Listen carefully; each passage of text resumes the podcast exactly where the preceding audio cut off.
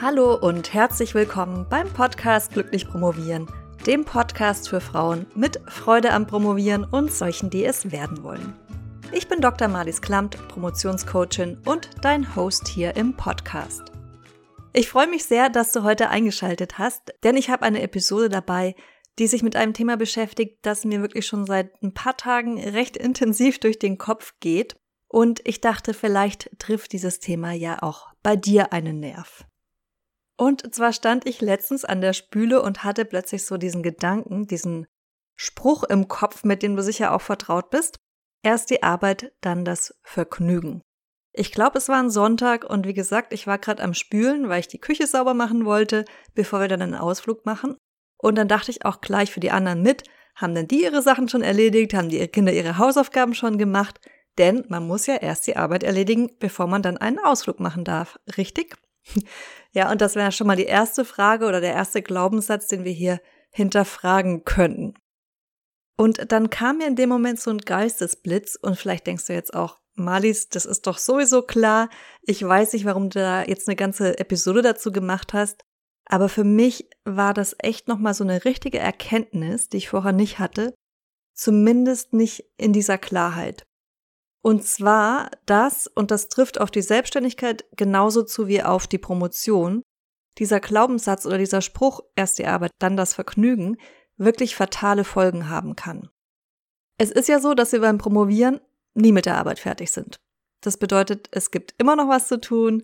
Es gibt nie den Punkt, an dem die Arbeit fertig ist. Also ich meine jetzt die Arbeit, die Aufgabenarbeit, nicht die Doktorarbeit. Die ist natürlich hoffentlich schon irgendwann fertig, aber erst in ein paar Jahren. Und dass es keinen Punkt gibt, wo die Arbeit fertig ist, das ist natürlich verhängnisvoll, wenn wir uns erst dann das Vergnügen gönnen, wenn wir die Arbeit abgeschlossen haben. Und ich glaube, dass das durchaus was ist, das haben wir von unserem logischen Teil her, von unserem Verstand her schon kapiert und wissen, also ich muss jetzt auch aufhören, wenn die Arbeit jetzt noch nicht zu Ende ist. Aber auf der anderen Seite glaube ich, dass wir das innerlich, oder ich spreche jetzt mal zumindest von mir, nicht von uns allen, dass ich das nicht hundertprozentig verinnerlicht habe, dass das Vergnügen auch dann stattfinden darf, soll, muss, wenn die Arbeit noch nicht erledigt ist. Und was jetzt besonders schwierig ist, ist, dass wir dem Vergnügen auch dann Raum geben sollten, wenn wir gerade eine sehr stressige Zeit erleben und dann haben wir natürlich besonders oft die Tendenz, viel zu arbeiten und das Vergnügen komplett hinten überfallen zu lassen. Und das kann auch mal okay sein für so einen ganz abgegrenzten Zeitraum. Also wenn du jetzt eine Abgabe hast in wenigen Wochen, in wenigen Tagen und die ist einfach super wichtig und du weißt, die schaffst du nicht, wenn du jetzt nicht wirklich nochmal durchpowerst. Aber wenn wir jetzt den Blick auf die gesamte Promotionszeit werfen, die ja viele, viele Jahre umfasst, dann sollte das meiner Meinung nach kein Dauerzustand sein, dieser Stress. Und wenn der Stress schon länger als zwei bis drei Wochen andauert, würde ich sagen, ist spätestens jetzt der Zeitpunkt gekommen, wo du auch dem Vergnügen wieder mehr Raum in deinem Leben geben solltest. Und mit Vergnügen meine ich jetzt natürlich Freizeit, Abschalten, andere Aktivitäten, die nichts mit Arbeit zu tun haben, Sport, Hobby und so weiter. Auch wenn du denkst, die Arbeit ist noch nicht getan. Zu dieser Frage wann höre ich denn auf an einem Arbeitstag, hat mich eine Kollegin slash meine Accountability Buddy letztens auf einen sehr interessanten Punkt gestoßen. Und zwar hat sie mir die Frage gestellt, wann hörst du denn auf zu arbeiten? Und dann habe ich alle möglichen Dinge geantwortet, wenn die Arbeit erledigt ist, wenn der letzte Coaching-Termin vorbei war und, und, und. Aber was ich nicht genannt habe, und das war für mich auch nochmal eine wirklich spannende Erkenntnis, war der Punkt, dass ich aufhöre zu arbeiten, wenn ich erschöpft bin oder wenn ich merke, die Luft ist raus. Und falls es dir auch so gehen sollte, dann auch hier für dich nochmal die Erinnerung, so wie meine Kollegin das netterweise mit mir gemacht hat. Auch das ist ein Grund, den Arbeitstag zu beenden und sich dem Vergnügen zu widmen, wenn du erschöpft bist und wenn du merkst, es geht einfach nichts mehr. Ja, manchmal kann da auch schon eine Pause helfen oder mal rauszugehen und im Blog zu gehen, mal kurz was anderes zu machen aber manchmal hilft eben auch eine Pause nicht mehr, weil die Luft einfach komplett raus ist. Das sind also so die Dinge, die ich dir heute mitgeben wollte. Erstmal zu schauen, wie sehr du diesen Punkt, erst die Arbeit und das Vergnügen verinnerlicht hast, wie sehr du diesen Glaubenssatz auch lebst, was er vielleicht in deinem Leben anrichtet, was du gar nicht möchtest, und dann verbunden mit der Frage, wann beendest du deinen Arbeitstag? Wann erlaubst du dir zu sagen, ich klappe den Computer jetzt zu, ich gehe aus dem Büro, der Arbeitstag ist vorbei? Auch wenn da natürlich immer noch To-Dos auf dem Tisch liegen werden. Das wird wahrscheinlich nie passieren, dass du alles abgearbeitet hast, was du zu tun hast. Was aber durchaus passieren kann, wenn du eine gute Zeitplanung hast, das heißt, wenn du deinen Workload gut einschätzen kannst, wenn du Erfahrungswerte gesammelt hast, wie schnell du welche Aufgaben erledigst und wenn du da echt ganz firm drin bist, wenn du auch gut darin bist, realistisch zu planen mit Pufferzeiten und so weiter und dann auch ziemlich genau weißt dadurch, was du an einem Tag zum einen zu tun hast und zum anderen aber auch was innerhalb dieses Arbeitstages für dich machbar ist, dass du dann diese Dinge auch wirklich schaffst an dem Tag und dann mit diesem guten Gefühl, nachdem wir uns ja alle sehnen, Feierabend machen kannst und an diesem Tag dann wirklich diesen Spruch, erst die Arbeit, dann das Vergnügen gelebt hast oder der zutrifft.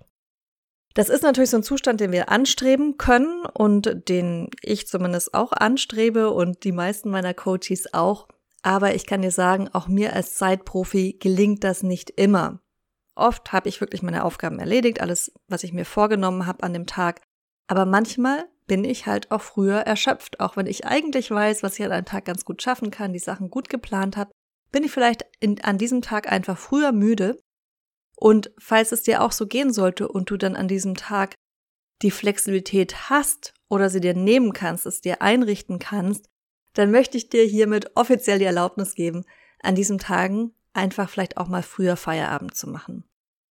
Und eine letzte Sache möchte ich noch ansprechen, und zwar für diejenigen unter euch Podcast-Hörerinnen, die eher nachtaktiv sind, die eher Eulen sind oder Wölfe, je nachdem, in welcher Kategorisierung man hier denkt, und die abends besonders gut an ihrer Promotion arbeiten können.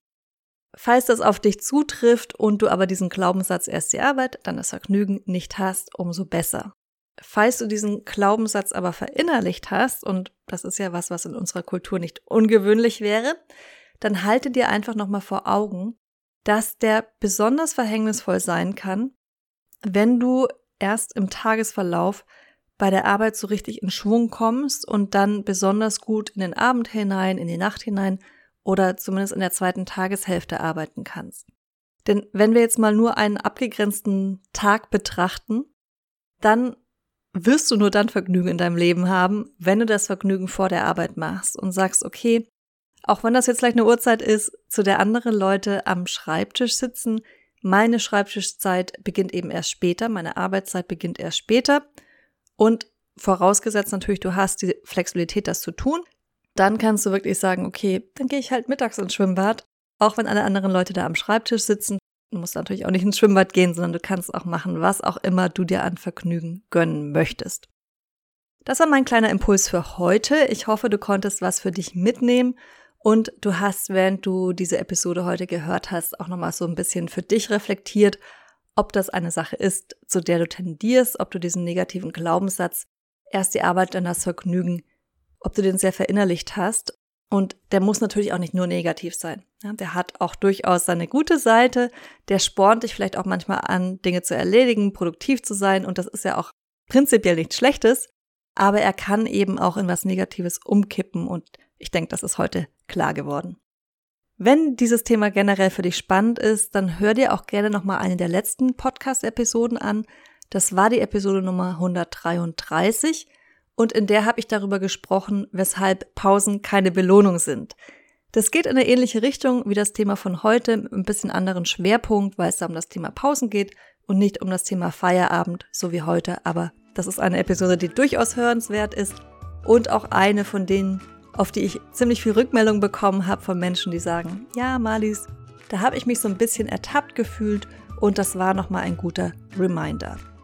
Ich wünsche dir einen wunderschönen Tag, freudiges Promovieren und bis zum nächsten Mal. Deine Malis.